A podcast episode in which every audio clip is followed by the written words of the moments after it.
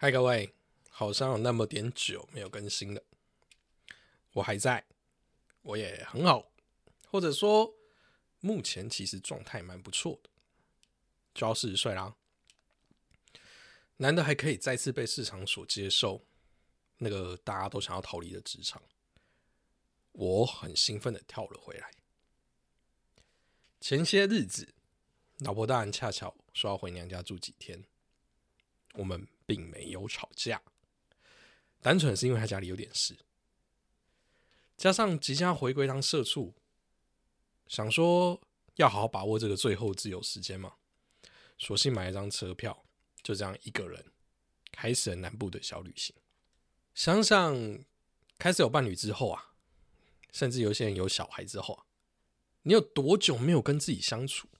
还是说你有机会跟自己相处吗？我说的不是蹲在马桶上划手机的那个短短暂暂的时间，也不是说下楼买包烟的那种放空时间。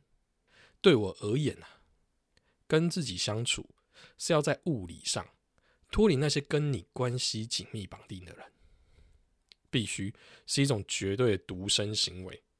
哎，我这里说的是独身哦，不是单身。你一定很好奇为什么需要哦？当然啊，这个世界上没有什么东西是必要的啦。就如同你为什么交了女朋友，结了婚之后生了小孩，那你就必须要二十四小时待在他们身边。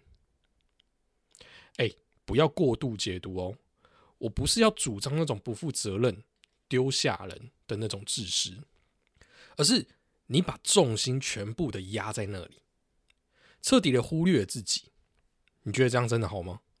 跟自己相处啊。纯粹是为了听自己的内心那个真正的声音。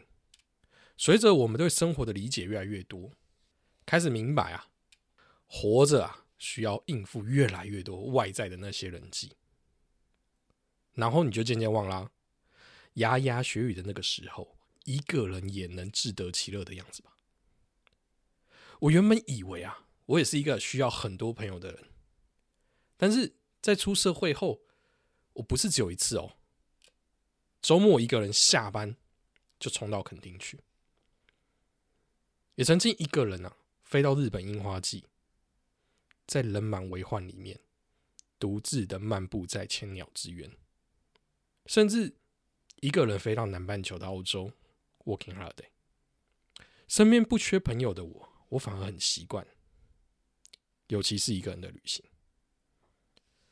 多年前有一本书翻拍的电影，叫做《享受吧，一个人旅行》。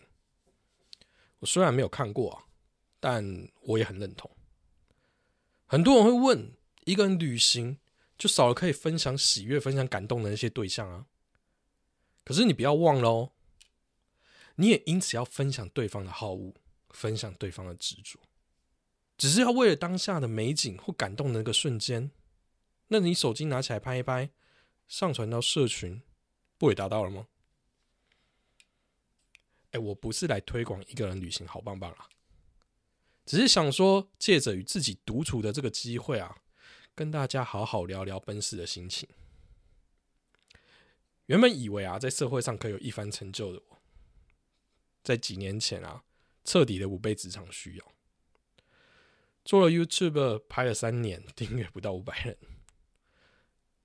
换到做 Podcast，看似有点影响力的时候，一转念啊，我又让一切回到原点，一事无成，真的再适合不过形容之刻的我。但总有些人会认为，活成这样的我，过得比多数人都爽。我真的很不解，我也很困惑，为什么大家要把自己过得这么不开心？难道是因为太久没有跟自己独处吗？有人曾经跟我说啊，他很不相信可以做自己，觉得做自己很难呢，根本不可能嘛。我歪头一想啊，只要你愿意，到底有什么东西可以限制你？应该说，做自己其实真的不难，难的是要在这个社会观感下持续做自己。所以，到底是为了什么？我们要开始做自己，是需要他人的认同。那那要如何才能做到真正的认同？这个世界上明明不存在可以跟你完全相容的那个人吧？就拿香菜来说好了，我自从结婚之后啊，几乎没有出现在我的料理过。哎，这不是抱怨啊，只是要证明啊，再适合相处的两个人，总会在不经意的当下遇到分歧点，坚持与妥协的平衡的那个支点，只有来得及找到跟来不及找到的差别。然而，人跟人相处怎么可能只存在一个支点呢？所以啊，你只要不小心踏错一步，这整个平衡系统都会崩坏。你要把人生过得像走在钢索上，能够不疲惫吗？给自己一点时间跟自己独处吧。我想，这应该就是最好的休息。总不能你还能够形塑出另一个完全跟你独立的人格来找自己麻烦。一个人旅行啊，你可以肆无忌惮掌握时间，也可以毫无章法的漫步地图。不存在等一下想要吃什么的问题，也没有谁妥协谁的困扰。只要你饿了，吃所见所及的选择，无需多虑啊。只有这样，你会开始知道自己想要的是什么。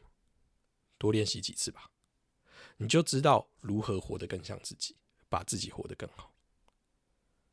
如果我说到这，你还是宁可强颜欢笑，也不要孤独。